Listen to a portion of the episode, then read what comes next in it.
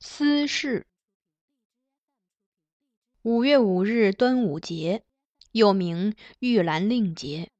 自五月一日即端午前一日，东京街道上处处可买到桃、柳、葵花、蒲叶与佛道爱。端午那天，家家铺陈于门首，与粽子、五色水团、茶酒一起供养，又以艾蒿编成人形或虎形。定于门上，取镇邪驱恶之意。世庶人家递香宴上。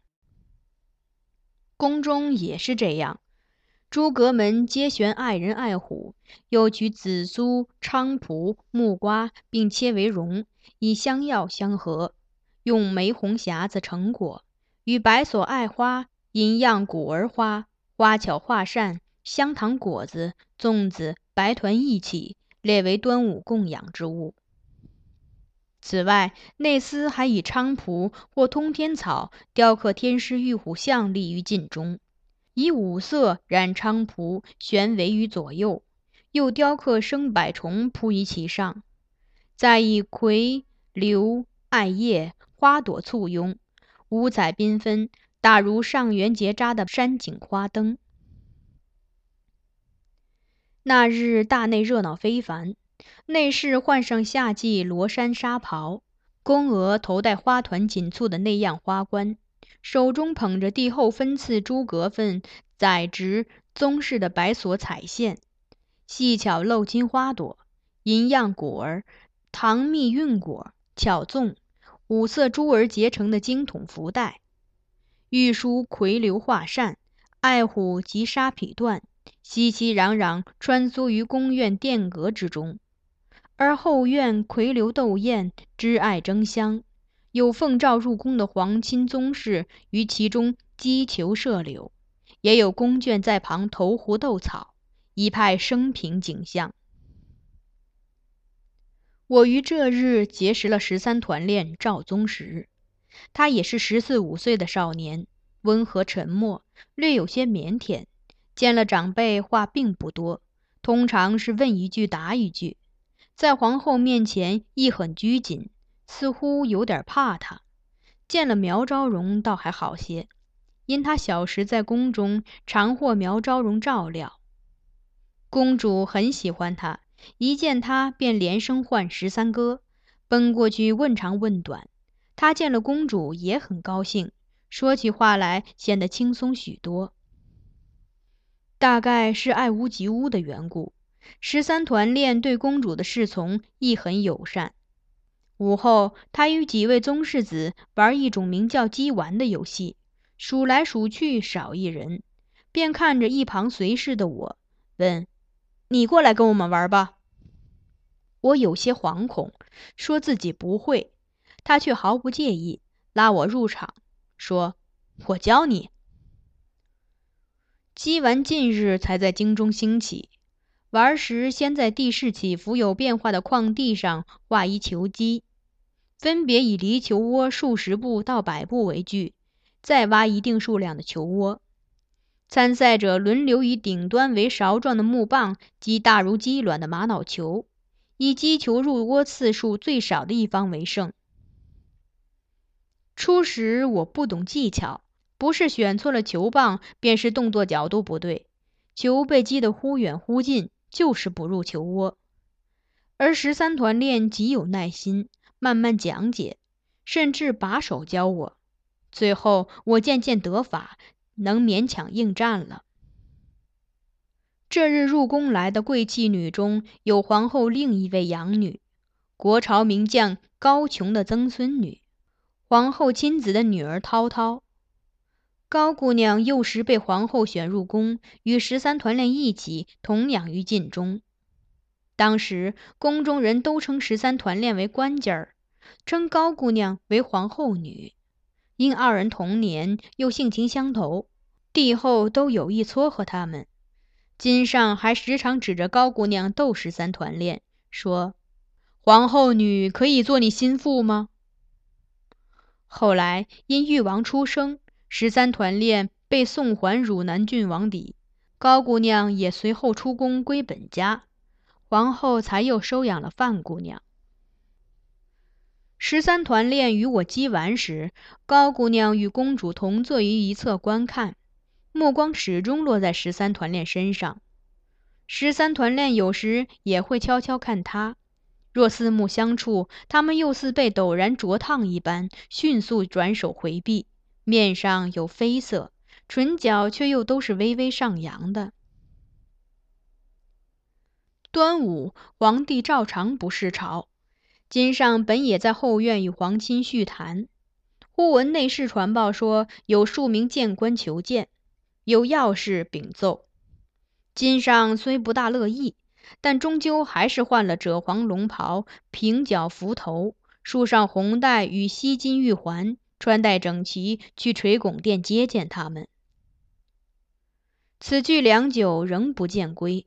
天色渐暗，快至开宴时辰，皇后便唤几个年轻嫔御，命他们去金上寝殿福宁殿候着。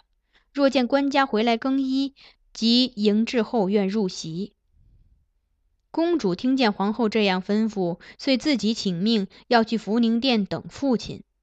皇后也答应，让他与几位娘子一起去。我随公主同去，在福宁殿又等了一会儿。才见金上匆匆赶回，额上满是汗珠，边走边命殿内小黄门：“快去请李司事过来。”上服局下设司宝、司医、司事、司账等四局，每司各有两名女官主管。主管司事司的女官中有一位姓李，擅长以导引术梳发，姿容也颇出众，人称“梳头夫人”。常为官家梳头，极得金上宠信。蒙官家宣召，李司事迅速过来，为他分发梳头。嫔御列士左右等待，公主亦在内旁观。期间，公主问金上：“爹爹为何这时梳头？”金上叹了叹气，道：“适才几个谏官一直在冲着我讲大道理，我欲早走。”便对他们笑着说：“众卿之意，朕已知晓，容节后再议。”不想刚一转身，还没迈步，袖子就被一个官拉住了，一叠声地说：“陛下一定要听完臣等谏言。”我想抽回袖子，他却还不松手，我便只好回去坐着，一直听到他们讲完。偏偏其中有一位体味甚重，现今又是大热天儿，直熏得我脑疼耳热，头皮发麻。所以必要梳梳头才能清醒一些。众嫔御听了皆大笑，纷纷问：“那他们是为什么进谏？什么话这么长，半天说不完？”金上不答，只说：“也没什么，你们无需知道。”有位娘子眼尖，窥见金上袖中有章书，便趁其不备，倏地抽出，笑说：“他们的话一定写在这上面了。”官家赐我们看看吧。其余娘子亦上前争抢章书，笑闹不已，都要先翻开来看。金上起初欲制止，无奈还在梳头，头发在李思氏手上，不好动弹，只得摇头叹息。娘子们争来争去，谁都不得先读。最后抽出章书的那位扬声道：“好了好了，谁也别抢了。”我们请公主宣读，大家一起听吧。众人都觉得这主意不错，遂把章书交到公主手里。公主接过，翻开，一字一字的数着，开始念：“臣伏闻陛下以灾变贫庶，以降诏敕，伏求党言。”金上苦笑道：“他们说的是今年雨水成灾。”今日国中又有地震，乃阴盛之罚。你直接念最后那几行吧。公主点头，跳过中间段落，念后面最重要那几句：“功业之间，女欲之众，岂无繁荣，徒在幽闭？望劝其无用之人，放令出去，以消阴盛之变。”此语一出，殿内嫔御霎时哑口无言。显然不曾料到台谏所论事会与己有关。惴惴不安的心绪浮在眸光里。他们都试探着偷看金上，唯恐一个不妥，自己便沦为了章书中的无用之人。金上却也缄口，未曾发话安慰他们。公主眼波回旋于父亲与嫔玉之间，有点好奇，有点懵懂，努力思索的神情使她显得相当可爱。须臾，一声轻笑划破此间沉默。官家把这些乱说话的官逐出去几个，耳根不就清净了？此言出自李斯氏，在众女亚玉的注视下，他慢挽皇帝长发，徐徐道：“如今京师妇人手上有了几个民钱，都要多纳几房妾应。天子纵有些嫔御，又岂容他外臣指三道四？两府两制，家中各有歌姬舞伎，官职稍如意，往往增至不已。”官家根底只剩有一二人，他们就说阴盛虚减去，倒只叫他们这帮子人风流快活。他说的话，想必众嫔御中是有人想附和的，但又都知官家一向善待谏官，李斯是语风却直指诸臣，故不敢贸然开口，一个个着意看金上脸色，而金上直坐着。目光落在面前镜中，淡淡凝视李斯时，眼底波澜不兴，难以窥知他心思。直至头发梳好，始终未发一语。李斯是未觉有意，取了符头为官家加上，站在他身后，一双凤眼懒洋洋地斜睨向镜内金上清娟的脸，又问：“官家真要按他们说的做吗？”金上道：“台谏之言，岂敢不行？”李斯是又笑笑，一边漫不经心地收拾帘具，一边说：“若果真要裁剪工人，请以奴家为首。”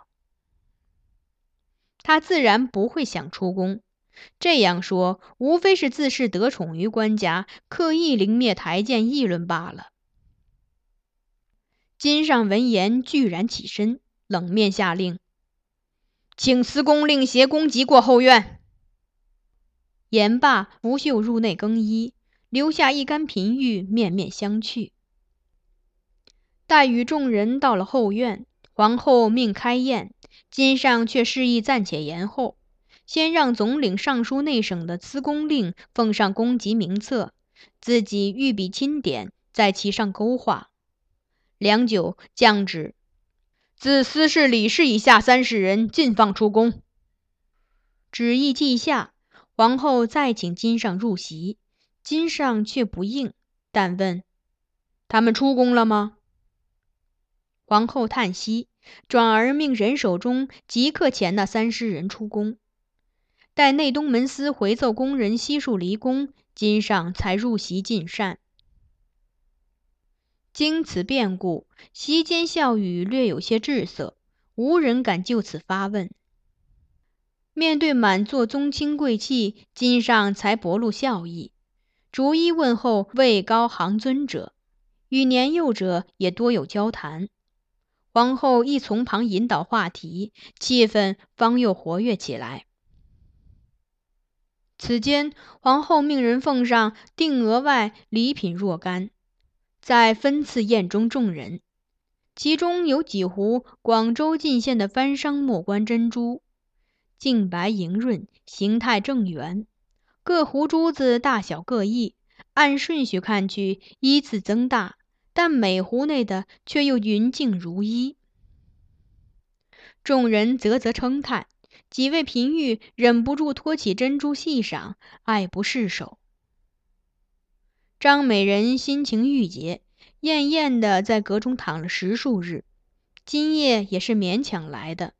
肤色苍白，容颜消瘦，走起路来颤巍巍，有西子捧心之态。但此刻见了珍珠，原本死水一般的眸心也漾起一层涟漪，轻飘飘的走了过去，莲步依依，在湖珠左右流连。但见珠光映亮她憔悴容色，襟上似有些感伤，当即宣布：“这几壶珠子赐予张美人。待到曲终宴罢，宗室贵戚皆离去，只余公主与几名亲近嫔御在侧时，皇后问金上：“梳头夫人是官家所爱，官家却为何将她列作第一名，遣她出宫？”金上答道：“此人劝我拒见，岂宜置于左右？”皇后淡然笑，略略欠身：“陛下圣明。”朱嫔玉亦随之称颂，唯苗昭容随后笑道：“但如今逐了梳头夫人，私事一职出了缺事倒小，可又要麻烦皇后费心想，该换谁为官家梳头了。”于婕妤道：“上福局不是还有位陈思氏吗？”苗昭容摆手道：“陈思氏的妆品制的倒是好。”可惜不会导引术，梳的发饰也不见佳。给我梳头的丫头倒还不错。原本沉默的张美人忽然插言道：“为导引术，头发也梳得好，手脚轻，梳完发丝儿都不会掉几根。”有意无意的略官家一眼，张美人又补充道。就是官家见过的许静奴，今年十六岁了。臣妾也有个人选，想推荐给官家。于婕妤朝金上微笑，又转向皇后说：“还需皇后定夺。司室内人顾采儿，十八岁，最近是她在为妾梳头，手艺自不必说，最重要的是人品好，极稳重。”说话行事绝不会像梳头夫人那样轻佻，在官家左右侍奉的人，模样出众自然是好，但最怕有色无德。哼！张美人嗤笑，冷瞥婕妤，以及轻蔑。苗昭容轻摇团扇，此刻不紧不慢的开口：“妾也想到一人，心思好，技艺好。”为人更是极妥当，官家皇后都是认得的。皇后很快明白他所指，秋荷正是。苗昭容手执团扇朝皇后欠身道：“秋荷虽然年纪还小，但精通导引术。清晨请她梳一次头，整天都神清气顺。”给妾梳发，又常有奇思妙想，做的发饰新颖别致。至于人本身，官家皇后都看在眼里，妾也就不多说了。皇后没表态，转顾金上，问他：“官家意下如何？”金上沉吟，最后如此决定：“让这三人均做准备。”随后两月依旧为娘子们梳头，七夕那天，我看谁给娘子梳的头好，便升谁为司事，选做梳头夫人。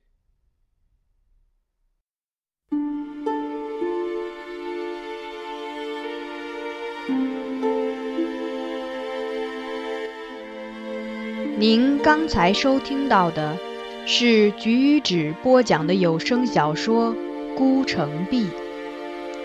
欢迎继续收听。